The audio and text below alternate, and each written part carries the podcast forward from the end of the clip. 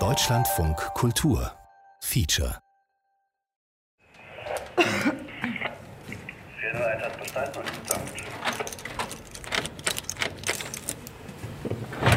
So fängt er an, der Tag auf der Museumsinsel.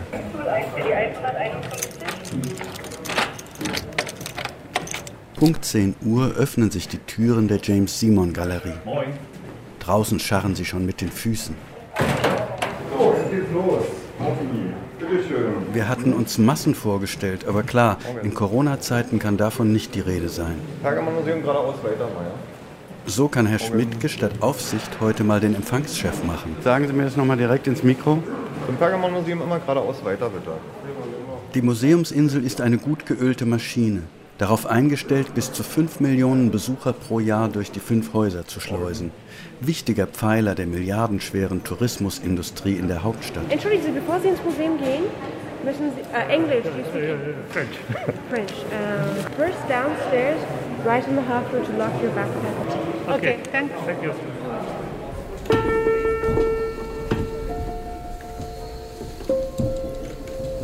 Auf Sumpf gebaut. Imperiale Träume auf der Berliner Museumsinsel. Feature von Mirjam Brosius und Lorenz Rollhäuser. Lang blieb die Museumsinsel im Schatten der endlosen Diskussionen um das Humboldt-Forum. Obwohl das Schloss mit der Begründung wieder hingestellt wurde, dass erst damit die Insel wieder vollständig, die Wunde im Zentrum der Stadt geheilt sei. The Humboldt Forum is clearly a gesture against Eurocentrism in, in the understanding of those who are constructing. Seine Macher betrachten das Humboldt-Forum eindeutig als Geste gegen den Eurozentrismus. Jasch Elsner, der Kunsthistoriker und Altertumswissenschaftler, lehrt in Oxford. They would all uh, happily say that by Sie glauben, dass die Präsentation dieses ganzen Materials im Zentrum Berlins, finally putting it next to the Greek material, gleich neben den griechischen Antiken, zeigt, dass sie gegen Eurozentrismus sind. Aber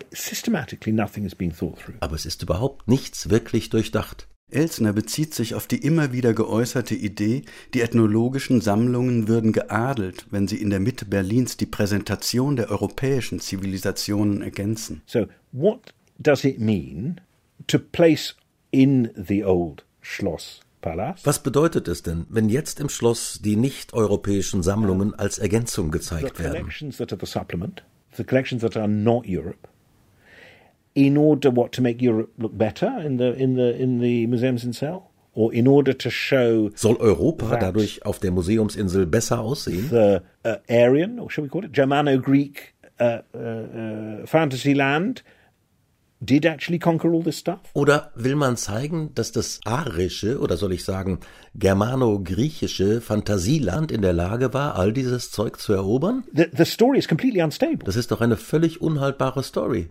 It's it's available to any narrative, a- and and it's perfectly applicable to a you know uh, uh, IFD narrative. Für Elsner, dessen jüdische Familie nur knapp den Nazis entkam, könnte die Gegenüberstellung von, wie es heißt, Zivilisation und Weltkultur genauso von der neuen Rechten stammen. Wir, die Zivilisierten auf der einen Seite und drüben, wenn auch in einem Schloss, die anderen, die Barbaren.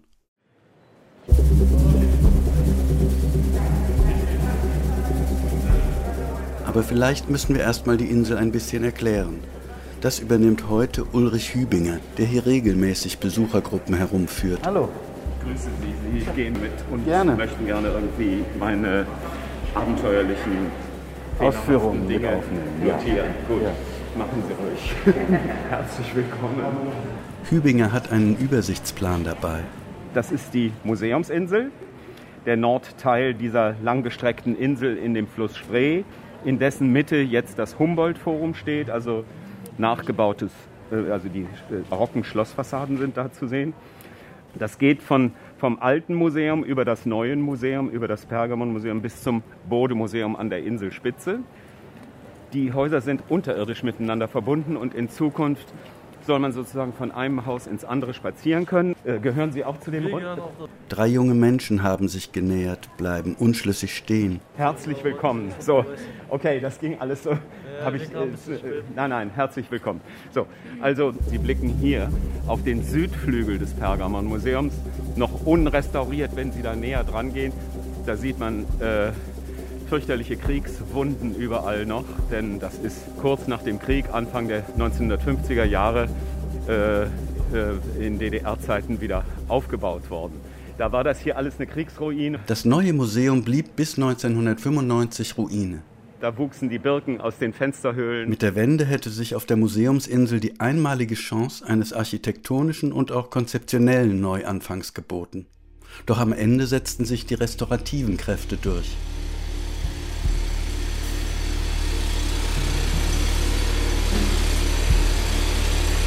Das Problem mit der Rekonstruktion. Die Frage ist ja, wieso gibt es überhaupt das Bedürfnis, das eins zu eins zu rekonstruieren, ohne es zu historisieren?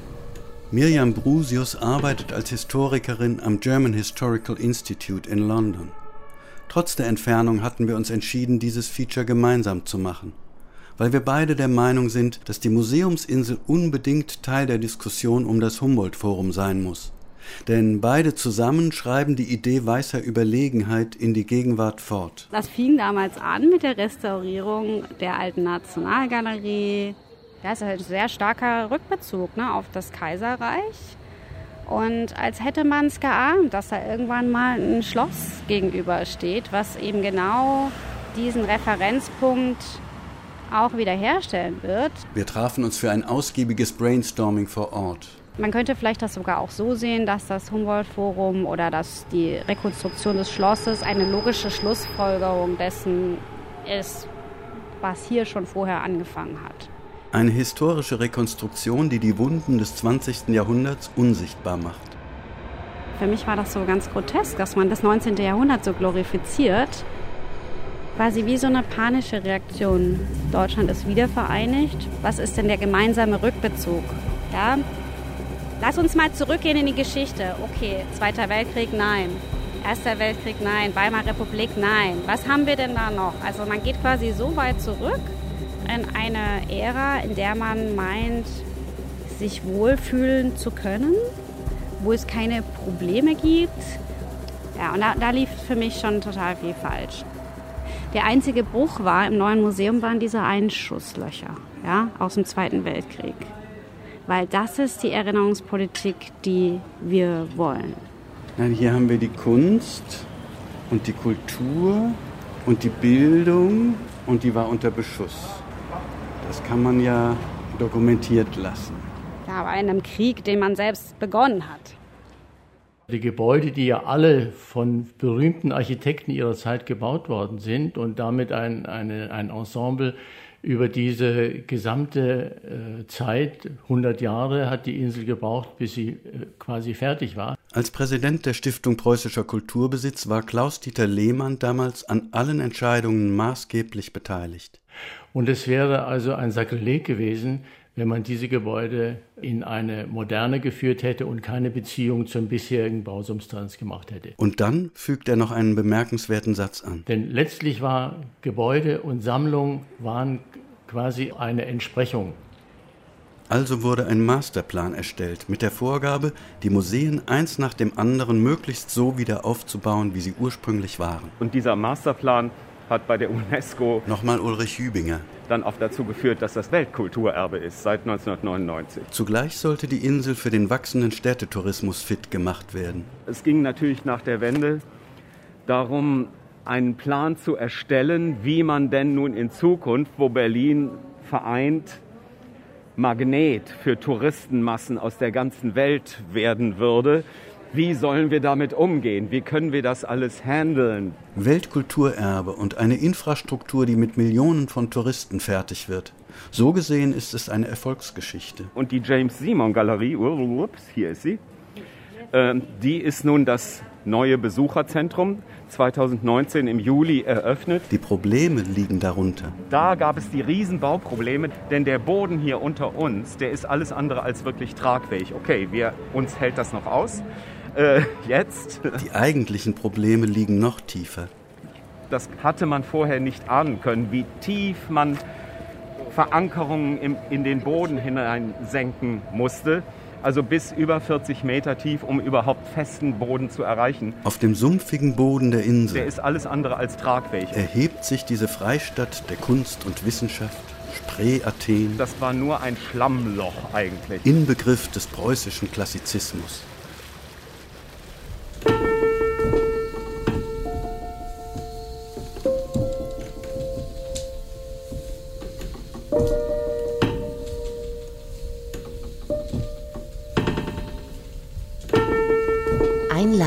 Geste oder Aneignung.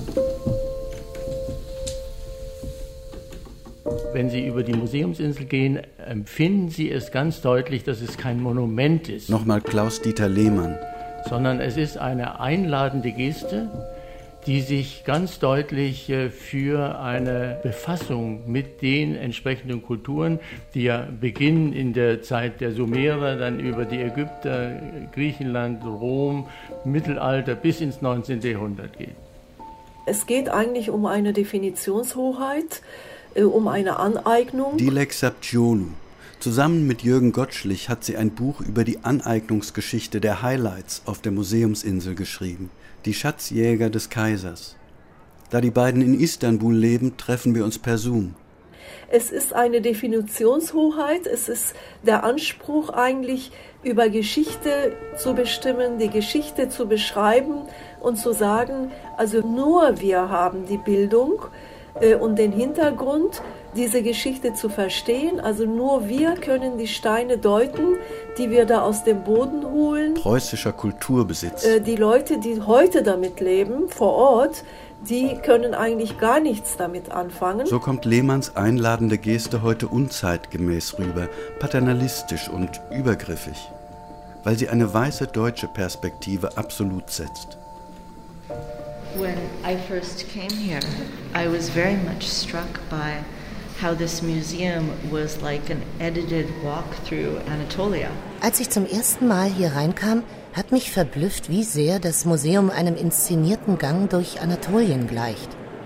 Wendy Shaw ist US-Amerikanerin türkisch-jüdischer Abstammung.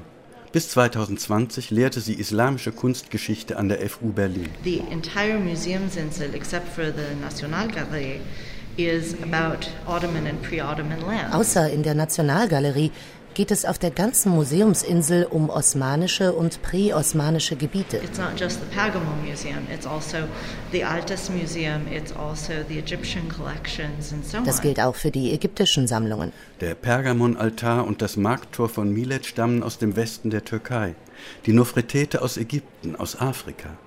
Das Aleppo-Zimmer aus Syrien, das Ishtar-Tor aus Babylon im heutigen Irak. As somebody from Turkey, als jemand türkischer Abstammung kommen mir beim Pergamon Museum unweigerlich meine Reisen an verschiedene Orte in den Sinn. Thinking about my various trips to different sites over my lifetime, being like, oh, that's what that, that's what was there, that's what was missing. Und mir wird klar, ah, das stand da mal, das fehlte da also.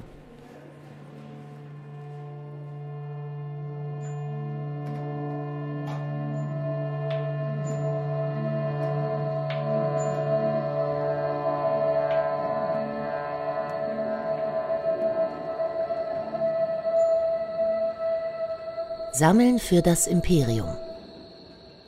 Genau wie die kolonialen Sammlungen aus Afrika sind auch die archäologischen Grabungen im Osmanischen Reich unmittelbar mit den imperialen Ambitionen des noch jungen Deutschland verbunden. Das hängt vor allen Dingen mit der Gründung des Kaiserreichs 1871 zusammen. Jürgen Gottschlich, Mitautor des Buchs Die Schatzjäger des Kaisers. Und dem wachsenden Bedürfnis nach Repräsentanz in Konkurrenz zu Paris und London. Die Berliner Afrika-Konferenz vom Winter 1884-85, bei der Bismarck erfolgreich die deutschen Kolonialinteressen südlich der Sahara geltend machte, hatte eine Art Vorläufer.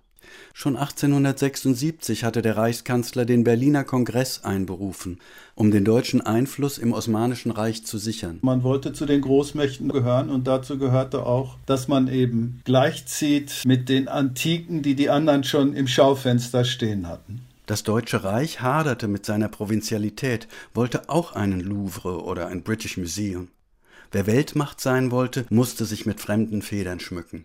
Der Startschuss dafür war die Berliner Konferenz von Bismarck, ein halbes Jahr bevor Humann mit den Grabungen am Pergamonaltar angefangen hat.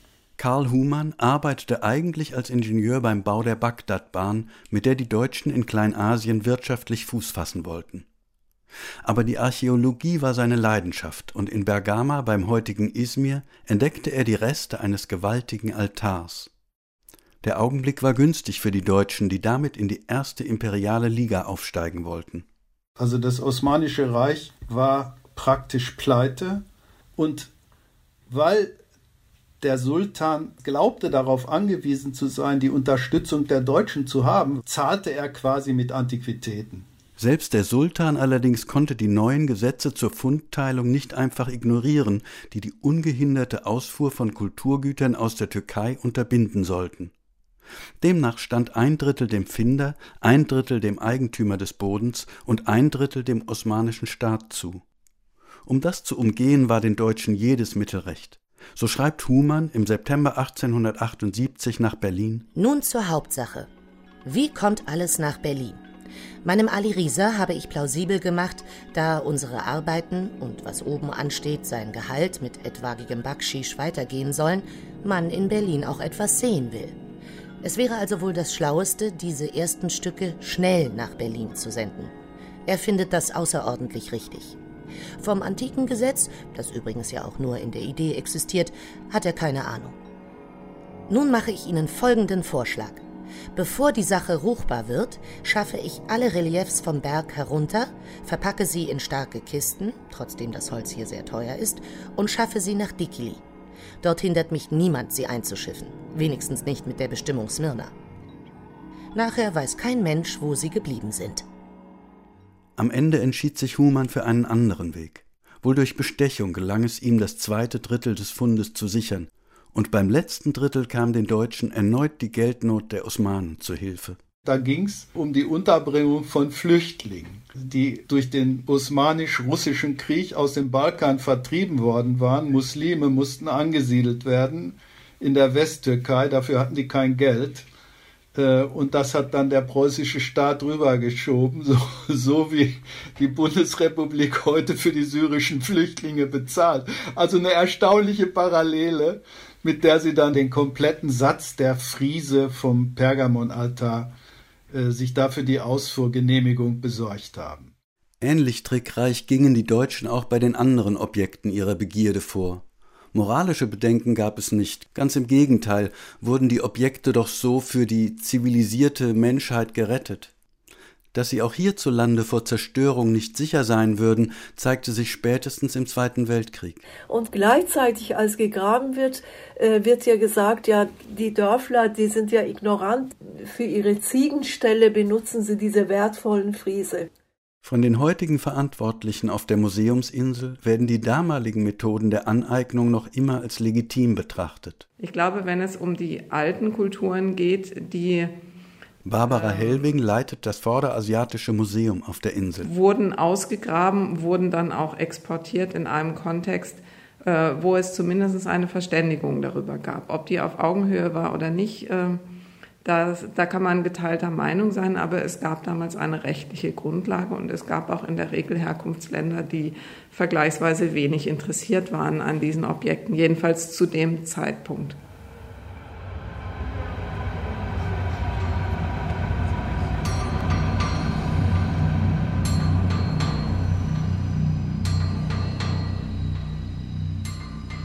Wiege der Zivilisation.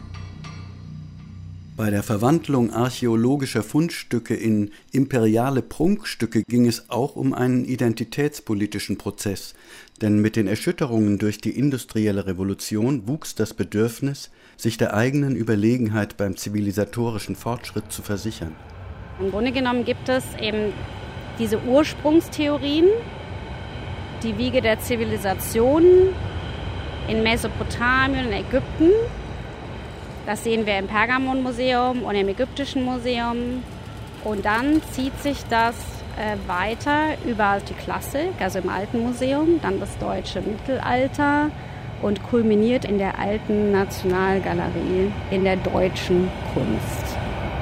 Und das ist, glaube ich, der Kern des Problems. Der Archäologe Johann Joachim Winkelmann hatte die griechische Antike im 18. Jahrhundert zu unserer ureigenen, erhabenen Vorgeschichte erklärt. Und diese Story war in Deutschland begeistert aufgenommen worden. Später verlegte man den Anfang der europäischen Zivilisation in noch fernere Regionen wie Ägypten und Mesopotamien. Auf der Museumsinsel wurde diese Erzählung dann als Aufstiegsstory in Stein gemeißelt. Und ich denke, das wird hier gerade nicht durchbrochen, sondern es wird verstärkt. Gefeiert. Gefeiert, ja. Ja, das ist, glaube ich, das Problem. Ne? Dass hier was gefeiert wird, was doch arg nach einem Weltbild riecht, muffelt, äh, was ich zumindest doch äh, gerne hinter mir lassen würde und, und heftigst kritisiere, weil es ist eben, es ist auch ein rassistisches Weltbild.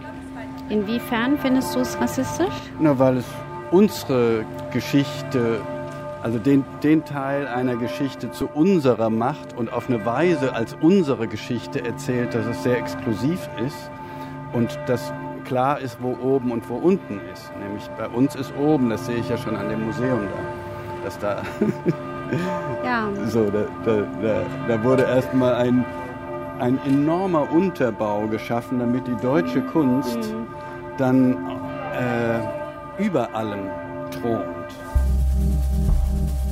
Moment mal, das ist ja schon interessant, wie selbstverständlich ich hier von uns und unserer Geschichte spreche. Halt so ganz als weißer deutscher Mann. Miriam hat mich darauf aufmerksam gemacht, weil sie als jemand aus einer Familie mit Migrationsgeschichte würde das nie machen. Das als Anmerkung.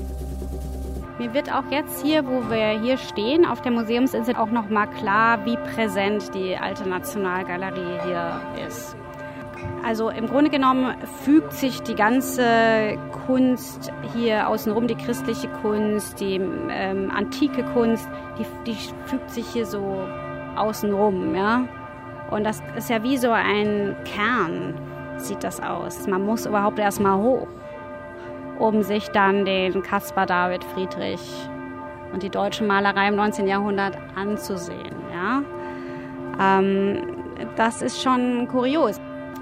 There's an underlying idea that there's a notion of Western civilization that is simply true and that it's linear. Wendy Shaw. Dem liegt eine Idee von westlicher Zivilisation zugrunde, die einfach für bare Münze genommen wird und sich linear entwickelt. And this comes from a history that was inscribed in the 19th century by Hegel. Genau wie das Hegel im 19. Jahrhundert beschrieben hat. When Hegel was writing his history, it sounded like a good idea, it was very logical, it als Hegel seine Geschichte schrieb, klang das gut und logisch, weil es seinem dialektischen System entsprach. Heute würde man das nicht Geschichtsschreibung nennen, weil es keinerlei Quellen gab. Und die wenigen, die er hatte, waren dürftig und selbst für ihre Zeit konservativ.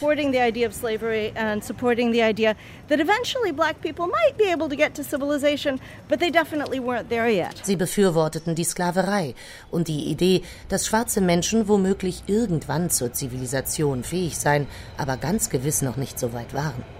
So every time this story gets repeated, in a museum of so-called Western civilization.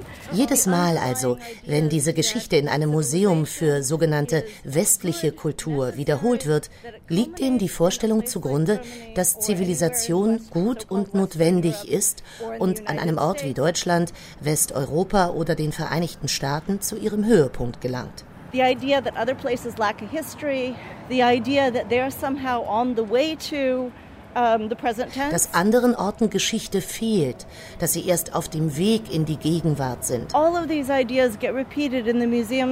diese Vorstellungen werden auf der Museumsinsel reproduziert.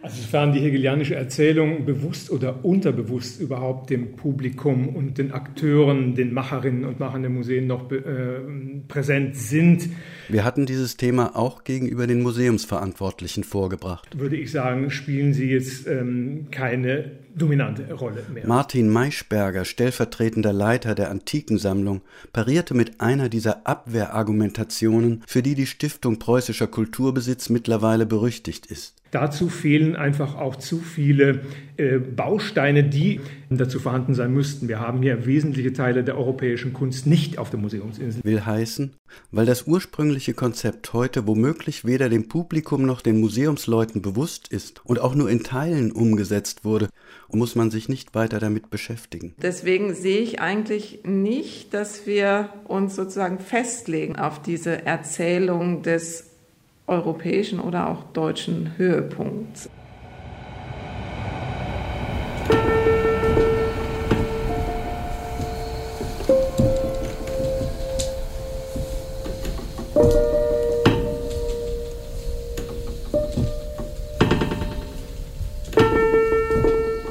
Teilhabe in Grenzen. Multaka. Herzlich willkommen im Museum für Islamische Kunst. Äh, ich bin Halle und ich gebe normalerweise Führung hier auf Farsi oder Persisch. Das ist meine Muttersprache. Aber ich versuche heute mein Bestes zu tun und das auch auf Deutsch auch zu schaffen. Ja, hier sehen wir. Halle Afshar ist Kunststudentin und eine von mittlerweile 22 Guides, die im Pergamon-Museum, im Museum für Islamische Kunst aber zum Beispiel auch im Deutschen Historischen Museum im Rahmen des Projekts Multaka durch die Sammlungen führen. Multaka heißt äh, Treffpunkt auf Arabisch. Salma Gireish ist eine der Koordinatorinnen des Projekts. Und das Ziel dieses Projektes ist, ähm, Zugang für arabischsprachigen Menschen mit Migrationshintergrund und oder Fluchterfahrung in die Museen zu ermöglichen. Jahrzehntelang war niemand auf den Gedanken gekommen, die türkischen und kurdischen Migrantinnen im nahen Kreuzberg als Angehörige der Source Communities des Pergamon-Altars und anderer Werke auch nur in Betracht zu ziehen. Erst 2015 mit der Ankunft vieler Menschen aus Syrien und dem Irak setzte ein vorsichtiges Umdenken ein. Es geht um interkulturelle Dialog, es geht um äh, kulturelle Teilhabe für diese Communities und es geht natürlich um einfach das Museum als Begegnungsort zu nutzen. Multaka ist ein Versuch, Museen, die archäologische und historische Objekte hüten, aus der Vergangenheit in die gesellschaftliche Gegenwart zu holen und dabei die Kompetenzen von Menschen mit Migrationserfahrung zu nutzen, zum beiderseitigen Gewinn. Doch die Neuen bleiben hier letztlich Gäste. Sie arbeiten auf Honorarbasis und auf die Story, die in den Museen erzählt wird, haben sie kaum Einfluss. Eine wirkliche Auseinandersetzung damit, wie die imperiale Politik des 19. Jahrhunderts mit heutigen Fluchtbewegungen zusammenhängt, findet weiterhin nicht statt.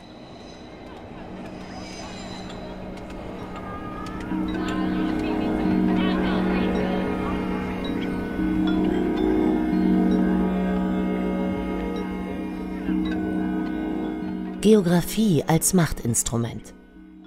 Die Ursprungsgeschichte Europas wurde auf den Nahen Osten und Ägypten erweitert, doch die Nachfahren vor Ort blieben von dieser Erzählung ausgeschlossen, obwohl Abertausende von ihnen die Artefakte ausgruben. When you define the prehistory of the ancient Near East and of uh, Asia Minor as part of European history,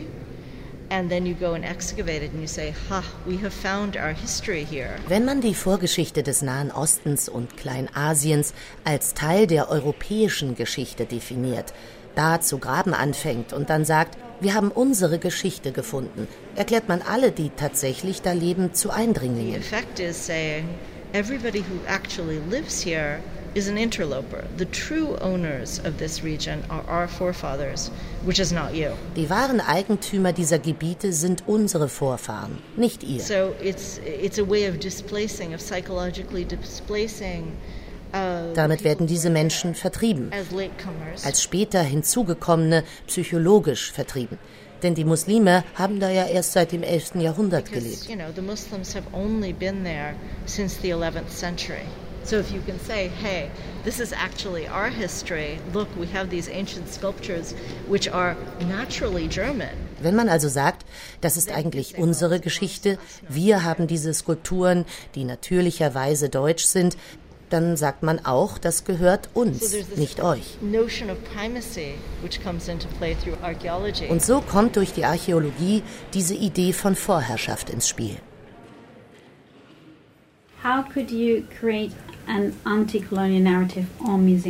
Wie könnte man denn auf der Museumsinsel ein antikoloniales Narrativ schaffen? Uh, you can't. Jasch Elsner. Obviously not. Ganz offensichtlich geht das nicht. Museum Island is defined. Die Museumsinsel ist ja gerade der Höhepunkt dieser Erzählung. As the pinnacle of such a narrative, because it is the true story of how you wouldn't get to Adolf without that. You have to understand how you got there. Anders könnte man gar nicht zu Adolf gelangen. Man muss doch begreifen, wie man dahin gekommen ist. It's a good story. Elsner verwahrt sich gegen jeden Versuch einer Bereinigung der Geschichte.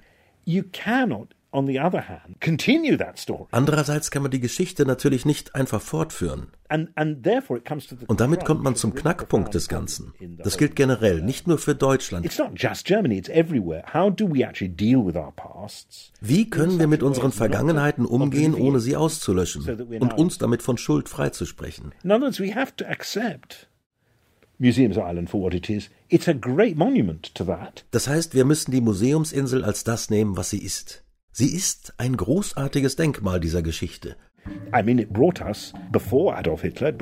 Und vor Adolf Hitler ging daraus immerhin die weltweit größte Blüte der Wissenschaft hervor. moment of, of Wissenschaft anywhere in, in, in the world. Sie würden also die Museumsinsel selbst als museales Objekt betrachten. It is a museum object. Sie ist ein Museumsobjekt. Aber was sollen wir denn jetzt damit machen? Museum Island, well, How can you display, how can you display it as a well, you can't anymore because you've got the Humboldt Forum there. Das geht jetzt nicht mehr, weil das Humboldt-Forum da steht. You've now done something else with the story. Damit hat man die Geschichte verändert und das Narrativ unglaublich verkompliziert. Incredibly complicate the narrative, but in ways that, that, that they themselves don't even know what they're thinking. Sie begreifen ja ihre eigenen Gedanken gar nicht und schon gar nicht, wie es für andere greifbar werden könnte. Let alone the ways that they would be appropriable to someone else.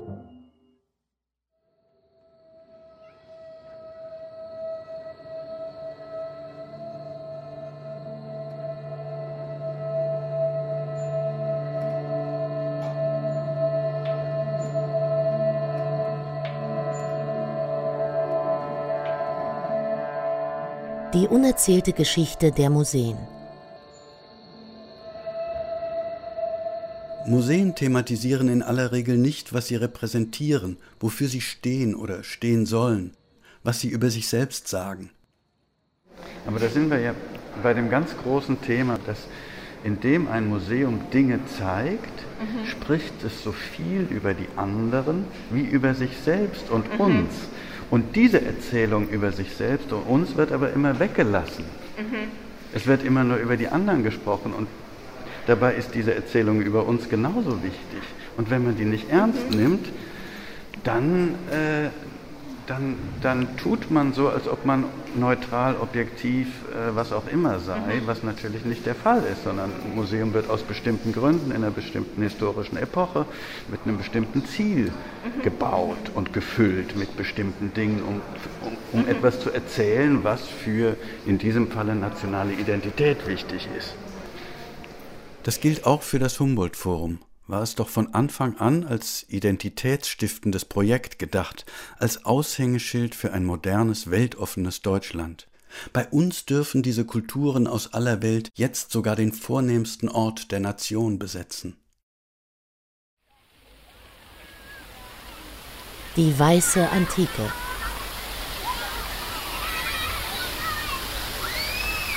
Rund um die Museen hat sich die Insel längst zu einem Treffpunkt entwickelt. Im Sommer planschen Kinder aus aller Welt vergnügt an der Fontäne im Lustgarten. Die Arkaden vor der alten Nationalgalerie sind zu einer beliebten Fotolocation für perfekt gestylte Hochzeitspaare geworden. Auf der Friedrichsbrücke macht immer jemand Musik. Oben zwischen den enormen Säulen des alten Museums filmen junge Tänzer ihre neuesten Moves, die dann bei TikTok landen. Die Wiesen davor füllen sich an Sommerabenden mit arabischstämmigen Familien und Gruppen junger Leute. Von den Arkaden an der Spree lässt ein internationales Publikum die Beine über dem Wasser baumeln.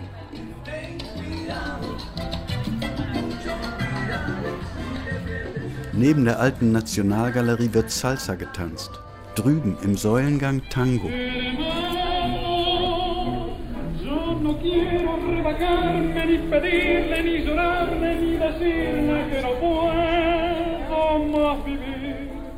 Im Hintergrund flackern Züge durchs Bild. Die Insel lebt.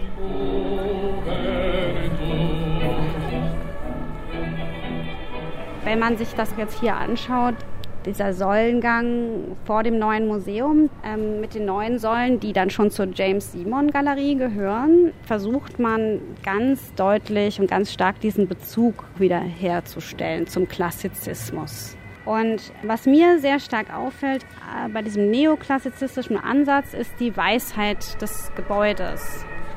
Und das ist ja auch genau das, woran man denken soll, wenn man an die klassische Antike denkt. ist eben Weisheit. Das heißt, du sprichst von Weisheit, beziehst du dich auf die Farbe Weiß, auf das Weißsein. Das Konzept von Weißsein ist etwas, was sich durch die ganze Museumsinsel und auch durchs Humboldt-Forum zieht. Das heißt, ohne dieses Konzept des Weißseins funktionieren eigentlich die ganzen Kategorien auf der Museumsinsel nicht. Na, das haben wir Winkelmann zu verdanken und seiner Geschichte des klassischen Altertums. Äh, seit der sich Mitte des 18. Jahrhunderts in diese weißen Skulpturen verliebt hatte und die Griechen schwuppdiwupp zu unseren Vorfahren erklärt hatte, sind weiß und edel eigentlich bei uns zu Synonymen geworden. Dabei ist mittlerweile klar, dass die antiken Skulpturen und Gebäude häufig bunt bemalt waren und dass die antike Welt genauso multiethnisch war wie die Museumsinsel heute im Sommer. Vor allem abends, wenn die Museen geschlossen sind, trifft sich dieses neue Deutschland auf der Insel. Und statt zu bedenken, ob hier nicht das Publikum schon vor Ort ist, das in den Museen fehlt, statt zu überlegen, wie man dieses neue Wir in die Museen holen könnte, wie man Freizeit und Museum in eine neue fruchtbare Verbindung bringen kann. Stattdessen wurde dieses neue Wir im Sommer 2020 mit einem Schlag von der Insel vertrieben. Plötzlich Verbotsschilder. Respect World Heritage. Keine Musik mehr erlaubt, keine neuen Moves mehr am alten Museum. Die Arkaden vor dem neuen Museum liegen abends wie ausgestorben da. Anlass waren Vermüllung und Beschädigungen, vor allem aber Graffitis auf der riesigen Schale vor dem alten Museum. Ein Akt von Barbarei empörten sich Hauptstadtpresse und Bürgertum unisono, ein Sakrileg an unseren Bildungstempeln.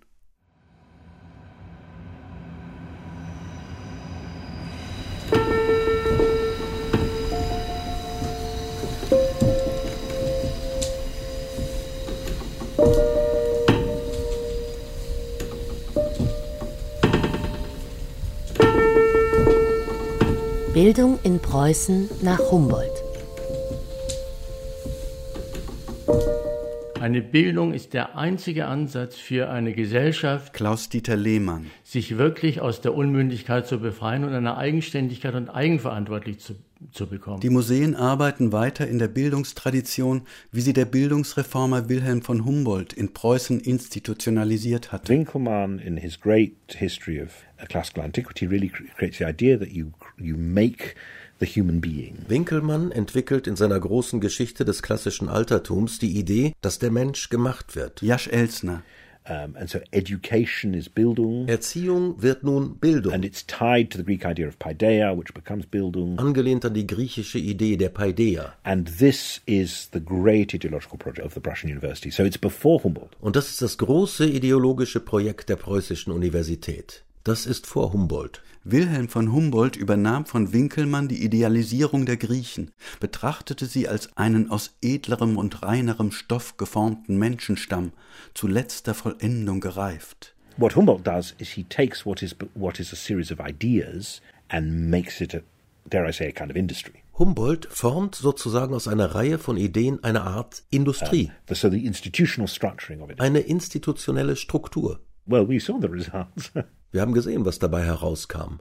Und dann zieht Elsner eine Linie von den Bildungsreformen des frühen 19. Jahrhunderts bis zum Faschismus. I mean, museums in Cell and right through to 1945 is the result of that structure. Die Museumsinsel und alles bis 1945 ist Folge dieser Struktur. But the ideological template is in Winkelmann. Aber den ideologischen Rahmen gibt Winkelmann vor. Which includes, of course, negative views of all these other cultures. Und der beinhaltet eine überhöhte Idee von den Griechen und eine negative Sicht auf alle anderen Kulturen. And elevated views of the Greeks. I mean, the white Greeks are Winkelmann's pinnacle. Die weißen Griechen waren für Winkelmann das Höchste. I mean, what's going on is quite troubling because we know about the underlying ideology of Nazism. Das ist schon verstörend, denn wir wissen zwar um die ideologische Basis des Faschismus, wir wissen auch, dass die Nazis für die Antike schwärmten, aber wir denken das alles nie richtig zusammen. But we do not bring these things together in the right way. White Supremacy ist das, was Preußentum und Faschismus eint. Dieser Glaube an die eigene Überlegenheit ist der Sumpf unter den mächtigen Säulen, wie er sich heute in der Verbindung von Preußennostalgie und Rechtsradikalismus zurückmeldet. Bei den Spendern der Schlossfassaden wurde es einmal mehr deutlich. Oder beim Wiederaufbau der Potsdamer Garnisonkirche, in der Hitler 1933 von Hindenburg durch einen einzigen Handschlag salonfähig gemacht wurde. Überall sind Rechte mit von der Partie. Doch das konservative Bürgertum tut weiterhin so, als ob man das eine vom anderen fein säuberlich trennen könne. I mean, Nazification is a particular German problematic. Der Nazifaschismus ist eine speziell deutsche, problematische Version dieses Narrativs. And of course it's denied officially or in, in Und natürlich wird das offiziell geleugnet. Public statement, but it is the developed perversion of a model that is Aber er ist die pervertierte Weiterentwicklung eines Modells, made monumental das auf der Museumsinsel monumentalisiert the, uh, wurde. Museumsinsel.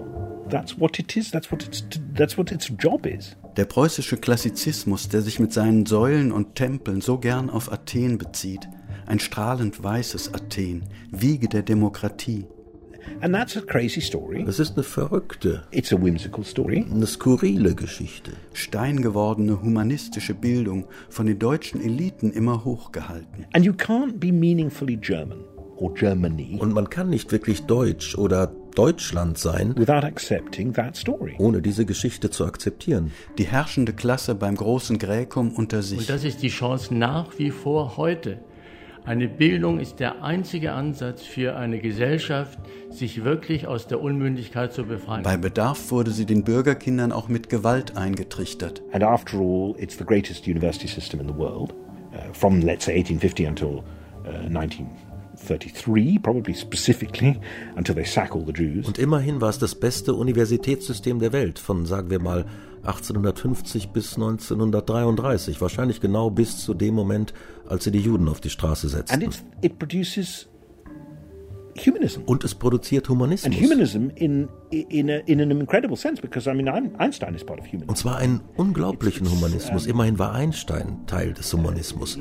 It's hard not. Man kommt also kaum umhin, dieses System zu loben. Und immer wurde uns erzählt, dass das Studium der Geisteswissenschaften dich zu einem besseren Menschen macht. For years, we've always been told, why do you do the humanities? Because it makes you a better person. It does not and did Das tut es aber nicht. Hat es auch nie getan. Die Nazis haben bewiesen, dass aus den bestgebildeten, humansten Menschen genau das Gegenteil werden kann.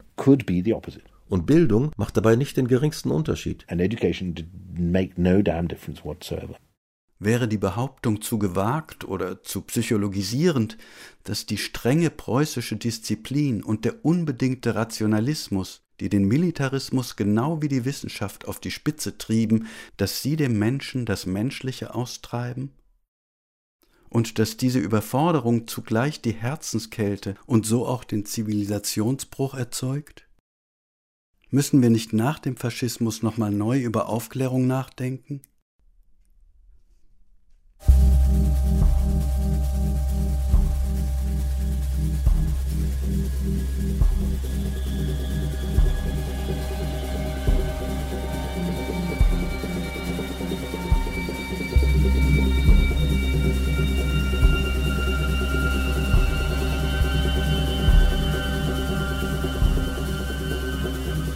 Für ein offenes Museum.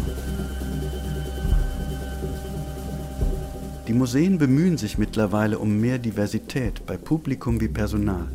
Sie wollen das Image von Institutionen loswerden, die nur ein weißes Bürgertum ansprechen. Die große Chance einer wirklichen konzeptionellen Neuaufstellung wurde auf der Insel allerdings vertan. Kleine, allzu zaghafte Schritte müssen genügen. Wir hatten im Vorderasiatischen Museum die Chance, durch die Nachbesetzung einer Kuratorenstelle auch eine Öffnung ähm, zu bekommen. Und wir haben dann einen sehr interessanten internationalen Wettbewerb gehabt. Deutschkenntnisse wurden erstmals nicht vorausgesetzt. Wir haben eine neue Kollegin nun, äh, die gebürtig ist aus der Türkei und die uns hier doch äh, sehr bereichert, weil sie schon alleine in der Lage ist, diese ganzen Texte jetzt auch gleich noch auf Türkisch dazu zu schreiben. Ich, ich, ich, muss so ein bisschen grinsen, weil die italienische Kuratorin, die türkische Kuratorin, Herr, Herr Patzinger hat bei der Pressekonferenz von einem chinesischen Kurator gesprochen. Es gibt immer diesen einen oder diese eine, die man vorzeigen kann. Ja, aber jetzt, ich muss da jetzt mal einschreiten, ja?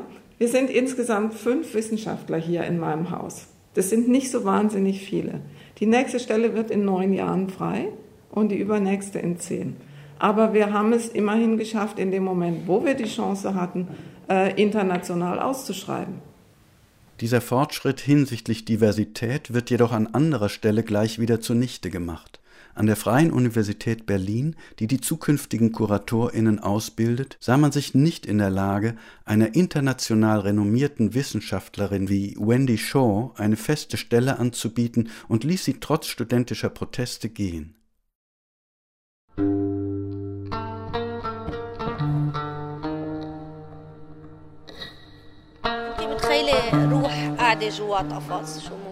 Stell dir vor, eine Seele säße in einem Käfig. Was würde sie fühlen? Wir reden immer über Menschen und natürlich diese Monumente, diese Steine haben diese Seele der Menschen und die sprechen in der Sprache der Menschen. 2016 initiierte die Künstlerin Nahed Mansour ein partizipatives Projekt mit geflüchteten Menschen in einem Wohnheim in Berlin-Spandau. Diese Aufnahmen stammen aus dem Film zum Ausstellungsprojekt, in dessen Rahmen die Menschen aus dem Nahen Osten auch das Pergamon-Museum besuchten. Und ich wollte diese äh, Monumente auch sprechen lassen über die Menschen und umgekehrt. Wenn meine Seele da drin wäre, würde sie frieren. Warum ist ihnen kalt? Sie sind nicht zu Hause. Sie sind fremd. Unter Geschwistern und Familie zu sein, ist besser als allein zu sein. Wir kamen gezwungenermaßen hierher. Auch diese Armen hier hatten nichts zu sagen. Sie haben auch Gefühle. Sie kamen als Geschenk.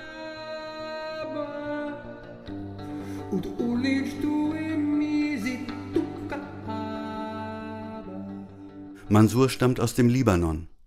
Ihr Projekt entwickelte sie zusammen mit den HeimbewohnerInnen und Kolleginnen vom Institut für Kunst im Kontext der Berliner Universität der Künste. Es ging am Anfang um sich auszudrücken und zu reden über Fluchterfahrungen oder Wünsche oder Herausforderungen. ja, äh, die man ähm, begegnet, wenn man erst ankommt äh, in Deutschland oder man geflüchtet ist. Es wurde viel gesprochen und geschrieben, gekocht und gebaut. Davon ist die Idee entstanden, ein Museum, ein ähm, Gemeinschaftsmuseum zu machen und zu verbinden mit dem Pergamon-Museum. So eine ein alternative Version von, von Museum, das erinnert die Menschen an ihre Herkunft, an ihre Kulturerbe. Und deswegen wir sind gegangen äh, zum äh, Pergamon-Museum. Wir haben die Monumente geschaut, die in der kolonialen Zeit äh, der Osmanen und der Deutschen nach Deutschland gebracht wurden. Die Ausstellung wurde erst im Wohnheim und danach in einer kommunalen Galerie gezeigt. Spektakulärstes Objekt war eine Kopie des Ishtar-Tors aus dem irakischen Babylon, dessen monumentaler Nachbau im Pergamon-Museum steht. Das berühmte blaue Tor wurde aus Styropor gefertigt und mit den roten Plastiktellern dekoriert, von denen die HeimbewohnerInnen täglich aßen. Das Statue ist ein spirituelles Symbol von Empowerment. Das spricht von der uralt Geschichte der Zivilisationen, die im Nahen Osten angefangen haben. Das bedeutet für mich äh, eine Art von Verantwortung und Empowerment. Plötzlich sind die antiken Steine existenziell wichtig. Aber ist das hier erwünscht? Wird es überhaupt begriffen? Ich wollte auch diese Monumente bringen als Intervention in Pergamon, aber ich habe gar keine Reaktion bekommen. Keine Reaktion. Die Museen sind schwerfällig und personell in der Regel schlecht ausgestattet, die Häuser als Orte der Bildung und Belehrung, nicht der Begegnung konzipiert. Die gesellschaftliche Gegenwart soll draußen bleiben. Man redet nicht, sie öffnen sich nicht für diese Sachen. So finden neue Ideen dort häufig weder Verständnis noch überhaupt Adressaten. Und eine innige Beziehung zu den Objekten, die mit einer Art Wiederaneignung einhergehen könnte, ist schon gar nicht erwünscht. Und ich denke, das ist äh, schade. Wenn diese Häuser jedoch gesellschaftliche Relevanz beanspruchen wollen, müssen sie sich völlig neu aufstellen. Und dafür brauchen sie neue Akteure und zwar nicht nur für sporadische Projekte, sondern als festen Bestandteil der Institution. Sehr geehrte Besucher, das Museum schließt in wenigen Minuten. Vielen Dank für Ihren Besuch. Was ich erwarte, ist, dass ehrliche, klare Projekte, die das Museum dekolonisieren, Raum haben im Raum des Museums. Du sagst gleichzeitig, dass das Museum zurzeit, so wie es ist, noch eine koloniale Institution ist. Natürlich. Wenn das Museum sich nicht ehrlich öffnet und Leute engagiert, die auf Augenhöhe arbeiten, zusammen mit den Leuten von dem Museum, nicht Mitarbeiter, die unterschiedliche Machtebenen haben wo die, äh, die weißen Leute immer kontrollieren. Diese koloniale Geschichte ist immer noch da, weil die Hierarchie ist immer noch da. Aber vielleicht ist das in den Augen der KulturmanagerInnen zweitrangig. Vielleicht geht es vor allem darum, dass der Laden läuft, um die Besucherzahlen. Als Mirjam und ich schließlich nach draußen traten, war es kalt und dunkel. Nahid Mansur war schon gegangen und wir setzten uns noch kurz auf die lange steinerne Bank im Hof neben dem Pergamon-Museum. Was ich mir vorstelle, ist, dass bestimmte Blickweisen auf, auf Zusammenhänge, die absolut weiß im Sinne von eurozentristisch sind, dass die dann durchbrochen werden. Wir waren eigentlich ziemlich erledigt nach dem langen Tag. Aber dann meintest du plötzlich noch unbedingt dieses Plädoyer halten zu müssen. Ich meine, das ist ja eine große Erzählung des Wir. Mhm. Wir und die Welt. Mhm. Und dieses Wir stimmt einfach nicht mhm. mehr. Mhm. Und solange das noch in irgendeiner Form weitererzählt wird, bleibt es immer exklusiv. Und damit müssen wir aufhören. Mhm. Ich glaube, damit müssen wir wirklich aufhören.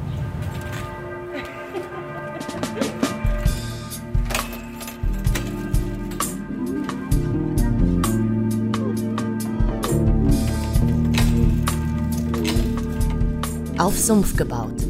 Imperiale Träume auf der Berliner Museumsinsel. Feature von Mirjam Brosius und Lorenz Rollhäuser. With the Humboldt Forum, that's going to be an incredibly interesting story. The next 20 years. Das mit dem Humboldt Forum wird in den nächsten 20 Jahren äußerst interessant. Es sprachen Hansa Cipionka, Britta Steffenhagen und Lorenz Rollhäuser. You know, it would be a prism through which to look at everything you want to know about Germany. Wie durch ein Prisma wird man da alles, was man will, über Deutschland erfahren können. Realisation Lorenz Rollhäuser. The self-image of Germany is going to be told that way. Deutschlands Selbstbild wird hier artikuliert werden. The curators won't even realize they're doing it. Auch wenn es die Kuratoren selbst gar nicht mitkriegen. That was a nice final word. Was it? Oh, good. I love that too. I love it too. I really But it's true, isn't it? Yeah, totally. Absolutely. Absolutely. It's great. Was it useful? Was it okay? Yeah, yeah, yeah, yeah. Good. Absolutely.